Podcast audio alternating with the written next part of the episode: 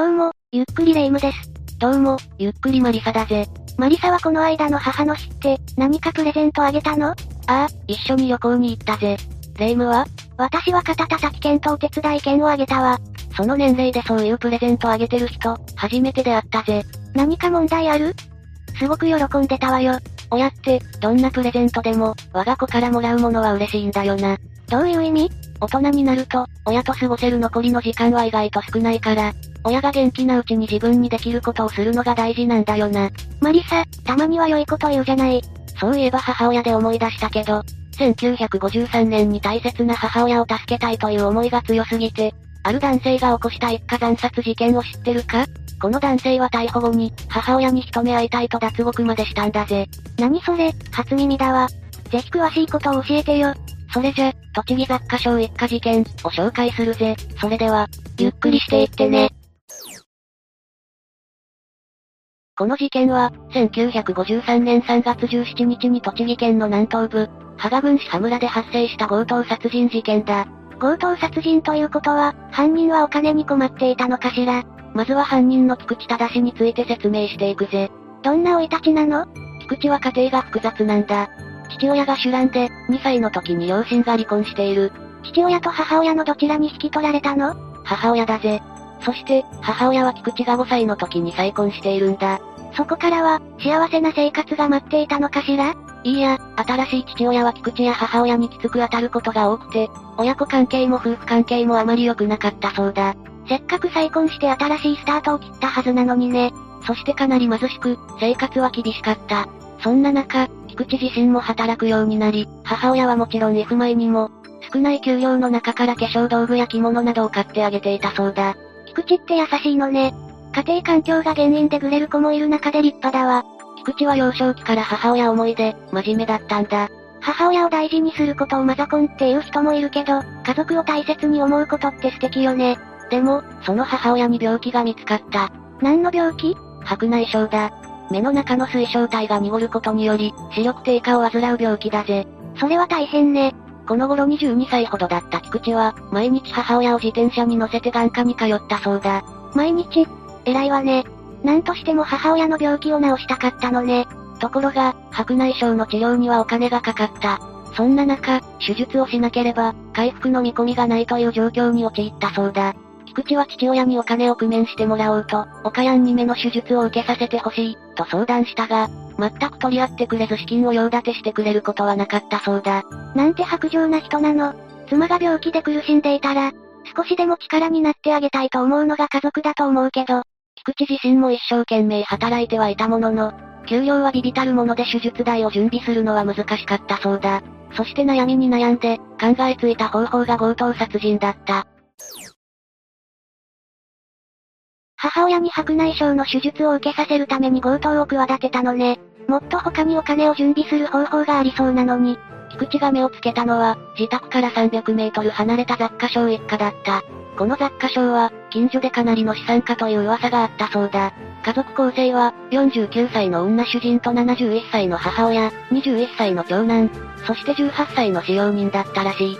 使用人を雇っているということは、噂通り裕福だったのかもね。菊池はまずアリバイ作りのために、夜23時まで自宅に友人を呼んで遊んでいたそうだ。この時友人は22時過ぎに帰ろうとしたらしいが、それではアリバイが成立しないため、必死に引き止めた。なんとしても、自分が疑われるわけにはいかないものね。そして菊池は友人が帰った後、夜23時半頃にバールやロープなどを持ち、覆面をつけて家を出た。強盗に入る準備万端ね。しかし、いざ押し入ろうとしたもののなかなか決心がつかず、雑貨商の家の周囲を数時間もうろうろしていたらしい。そうだよね。いくら母親のためとはいえ、犯罪に手を染めるなんて親を一番悲しませてしまう行為だもの。でも、これ以上時間が過ぎると夜が明けてしまうと思い、ついに雑貨商の家に侵入したんだ。やっぱり実行してしまうのね。菊池は、金を出せ、と大声を出した。しかし、4人は怖がって誰も布団から顔を出さなかったそうだ。菊池はその時、声で俺の犯行だと気づかれたかも、と不安に陥り、4人全員を殺害することを決意した。声で気づかれるなんて、そんなの初めからわかっていそうなものだけどね。そして4人の手足を縄で縛り、首を絞めて殺害した。しかも殺害後に女主人と使用人を仕官したんだ。なんでそこまでする必要があるの？残忍な手口による犯行という印象を残すためらしい。村では真面目な青年で通っていたから、残忍な手口であればあるほど、自分に疑いの目が向かないと考えたようだ。だからってそこまでやらなくても。そして、現金2150円と女性用の腕時計を盗んで現場を後にした。たったそれだけのために、こんな犯罪を犯したの。どうやら金目のものが見つからなかったらしい。しかし菊池は盗んだ時計から足がつくことを懸念して、時計は東京に住む妹にあげたそうだ。東京の妹に渡しておけばバレないと思ったのね。この事件は、4人全員が両手両足を縛られた上に、首を絞められて殺されていたことから、人口600人の小さな村は騒然となったそうだ。そりゃこんな悲惨な事件が周囲で起こるなんて怖いわよ。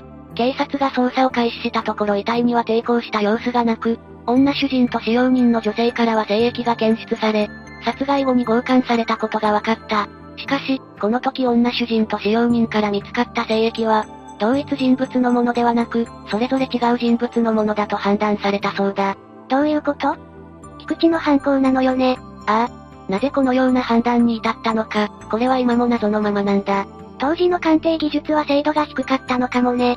そして室内はかなり荒らされた形跡があり、金品が盗まれていたことから複数犯による強盗殺人と見た警察は、雑貨商の家から300メートル離れた菊池の家を詰め所として捜査を進めたんだ。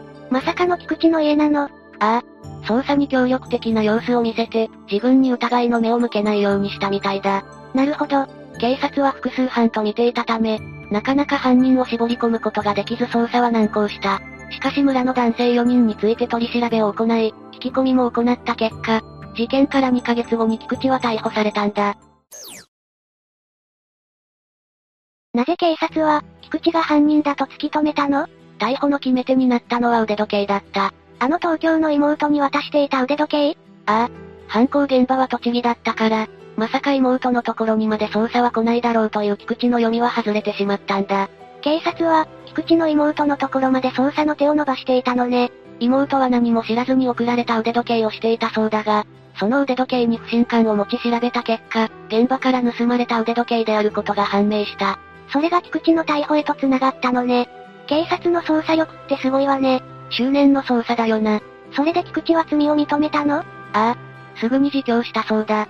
でも単独の犯行であることを告げると、地元では菊池が一人で罪をかぶったという噂が出回ったそうだ。それほど、村内での菊池の評判は高かったらしいぜ。村の人たちも、まさかという気持ちが強かったのね。そして、母親が白内障に罹患し失明しており、治療代などの資金欲しさに強盗殺人に及んだことを自白したんだ。動機がなんだか悲しいわね。犯罪を犯すのは決して許されないんだけど。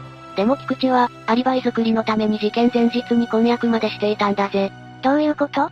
前日に婚約をしたことで、婚約したばかりの男が強盗をするはずない。痴漢するはずないと思わせる狙いがあったみたいだ。そこまで計画的だったのね。なんだか奥さんがかわいそうすぎるんだけど。逮捕されたのは新婚1ヶ月目の時だったそうだ。まだこれからって時期なのに。ちなみに菊池の逮捕後、2種類だと判断されていた精液は改めて鑑定され、2つとも A 型の菊池のものだと結論付けられたそうだ。なんだか捜査のずさんさを感じずにはいられないわね。逮捕後、菊池は犯行を認めたため裁判は迅速に進められ、1953年11月25日の一審、1954年9月29日の二審ともに死刑を言い渡された。罪のない人間を4人も殺害しているんだから、納得の結果ね。でも菊池は最高裁に上告していたそうだ。母親を残して死ねないという気持ちがあったのかもな。だったら、そもそも事件なんて起こすべきじゃないのに。死刑が確定して死刑囚になるのも時間の問題だった。しかし、東京拘置所に拘置されていたこの時、菊池にある一通の手紙が届いたんだ。誰からの手紙？菊池の兄からだ。手紙には、お前のおかげで母親がいじめられて、大変苦しんでいる、という旨が書かれていたらしい。そりゃ、これだけの事件を起こしたら、村の人たちの見る目も変わるわよ。菊池はこの手紙を読み、母親のことが心配になった。そして脱獄して母親に会いに行くことを決意したんだ。ええなんでそんな突拍子もないことしようとするのよ。そもそもそんなことって可能なの？菊池は兄に脱獄の意思を伝え、協力を頼んだそうだ。するとしばらく経って兄から差し入れの本が届いた。本でどうやって脱獄なんかするのよ？ただの本じゃないぜ。実はこの本の背表紙の内側には金切りのこぎりが隠されていたんだ。この金切りのこぎりを使って室内の窓を遮っている3本の鉄格子を切断して、脱走する計画を企てたらしい。そんなうまくいくかしら？菊池は音を立てないようにひっそりと長時間かけて丁寧に鉄格子を切っていったそうだ。この当時の鉄格子は芋のせいで、熱く溶かした金属を型に流し込んで固まった後に、型から取り出すという方法で作られていた。そこまで強度のない金属だったことから、金切りの小切りで切断することは不可能ではなかったらしい。でも切断できるからといって、鉄格子を切ったら点検の時にすぐにバレてしまいそうだけど、切るのは片端だけで、切っている途中や切断が終わった鉄格子は、窓の外に咲いていた朝顔の鶴を引き込み、切れ目を覆ってごまかしたそうだ。そんな方法でごまかせるなんて、監守の目はどれだけ節穴なのよ。本当だよな。でも菊池は根気よく作業を続け、鉄格子の3本をすべて切断することに成功した。なんだか昭和だから成功したって感じがするわ。そうだな。そもそも現代では、外部の人間に脱獄の意思を伝えて道具を調達すること自体、どう考えても無理だからな。監視や面会、手紙などいくらでもやりようがある時代だったのね。菊池は、同時に脱獄後に必要となる食料や縄なども、他の囚人の協力を得ながら準備していたそうだから、今よりだいぶ規律も緩かったんだろうな。それで、菊池は本当に脱獄を実行するの？ああ。1955年5月11日の夜、寝ているように見せかけるために布団を膨らませてから、切り込みを入れていた鉄格子を折り曲げた。そして、お詫びの申し上げようもありませんが残日の命を許してください、と書き置きを残したそうだ。どういう意味なのかしら？わずかな期間の自由を許してください、という意味らしい。母親に会いに行きたいとは書かなかったのね。菊池は窓から外に出て屋根を伝え、有刺鉄線も金切りのこぎりで切って東京拘置所からの脱獄に成功した。そして無賃乗車で実家に向かって行ったんだ。その後菊池は、翌日の12日早朝にあらかじめ兄と打ち合わせていた。宇都宮の総合グラウンドに到着した。そこまで綿密に打ち合わせをしていたのね。そしてこの時、高知署では菊池の脱獄が発覚したんだ。午前7時の定期巡回で、監視は菊池がいないことに気づいたらしい。逆にその時間まで気づかなかったことに驚きだわ。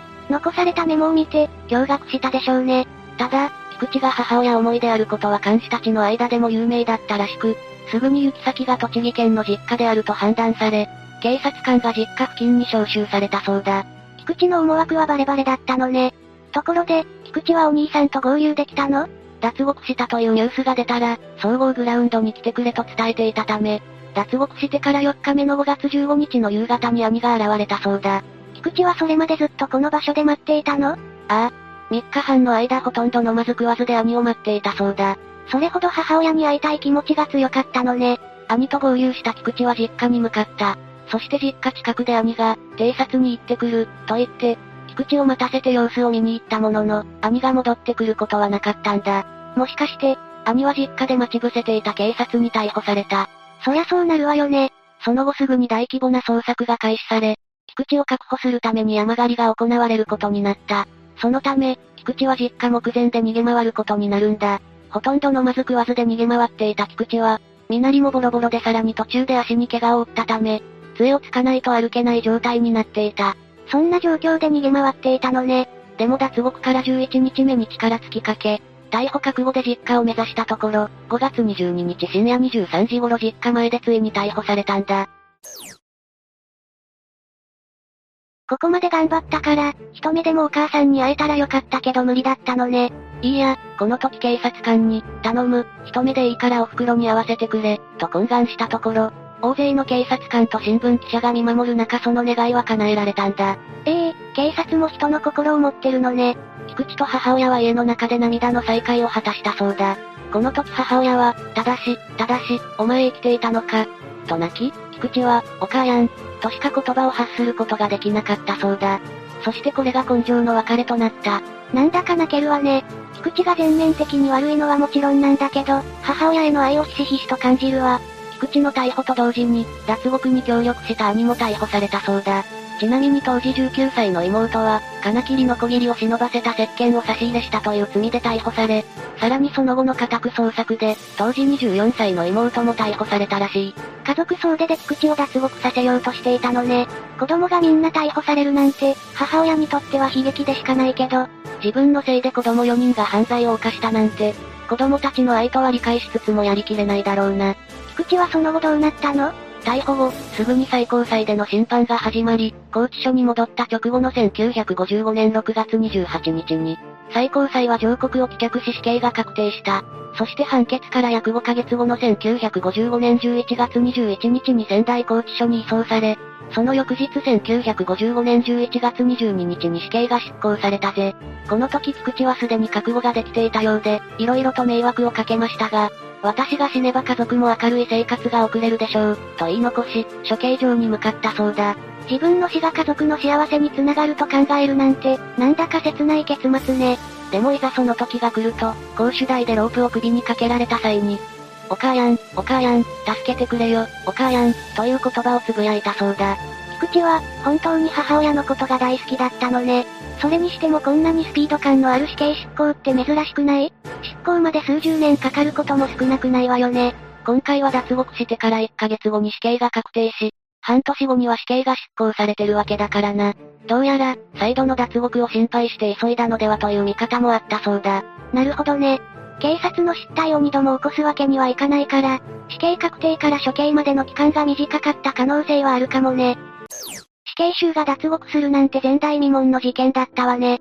この脱獄事件によって国会でも鉄合士の件は指摘され、高知所長は責任を取って辞職せざるを得なくなったそうだ。そして東京高知署では建物の徹底した検査と大改修が行われ、高知署の鉄合士は金切りのこぎりで容易に切断できる中鉄から鋼鉄に交換されたそうだ。この事件がきっかけで大きく見直しされたのね。それにしても、なんだか悲しい気持ちになる事件だったわ。菊池は、本当に母親のことが大好きだったんだろうな。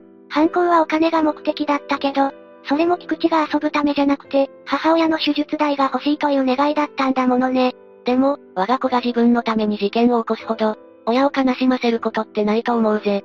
それに、そのせいで菊池自身は母親と会うことができなくなって、母親は村八分にもされて、きっと事件を起こしたことを後悔したでしょうね。後悔先に立たずだな。さて、というわけで今回は、栃木雑貨商一家事件について紹介したぜ。それでは、次回もゆっくりしていってね。